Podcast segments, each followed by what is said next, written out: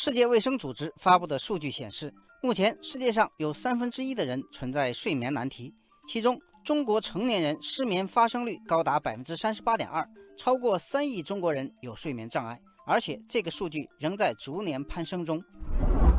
受到睡眠困扰的人口基数很大，由此引发的商机也引起了广泛的关注。网友孔子全说：“现在很多企业都在大力研发助眠产品。”市面上既有褪黑素、睡眠枕、助睡眠香薰这样的传统商品，也有被冠以黑科技的安眠手环、失眠贴、睡眠喷雾、睡眠音响等等。网友晨光说，很多 App 也号称有催眠助眠功效，里面配备了流水声、风声、鸟鸣等自然界的声音以及柔和的音乐，有些软件还搭配助眠色彩，制造催眠效果。网友苍兰说，还有睡眠体验馆。睡眠技师以及睡眠课程也逐渐被大家接受，助眠产品层出不穷，睡眠市场是一块正在被瓜分的大蛋糕。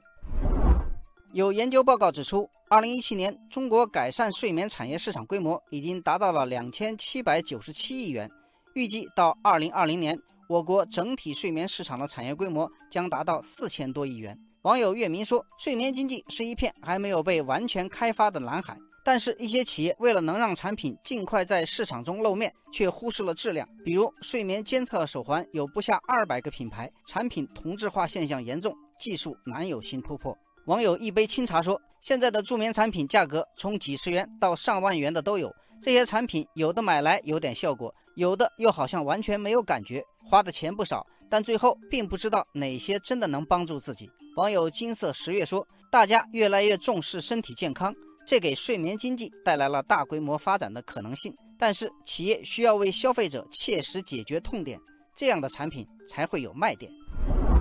网友雨桐说：“这个恐怕还有赖于科技的发展。目前市场上许多产品在检测睡眠质量和分析健康状况上都有误差，只有准确了解用户睡眠质量和健康状况，并根据实际情况给出相应的解决方案，才能抓住消费者的痛点。”网友渭水长流说：“如今人工智能技术有了很大的进步，企业可以针对难入眠、睡眠浅、醒得早等问题，引入人工智能技术，推出相应的产品，让用户更好地体验助眠产品带来的舒适感。”网友小王子说：“如果有产品能让用户体验到高品质的睡眠，那会有多少人为此买单？这个想象空间可就太大了。”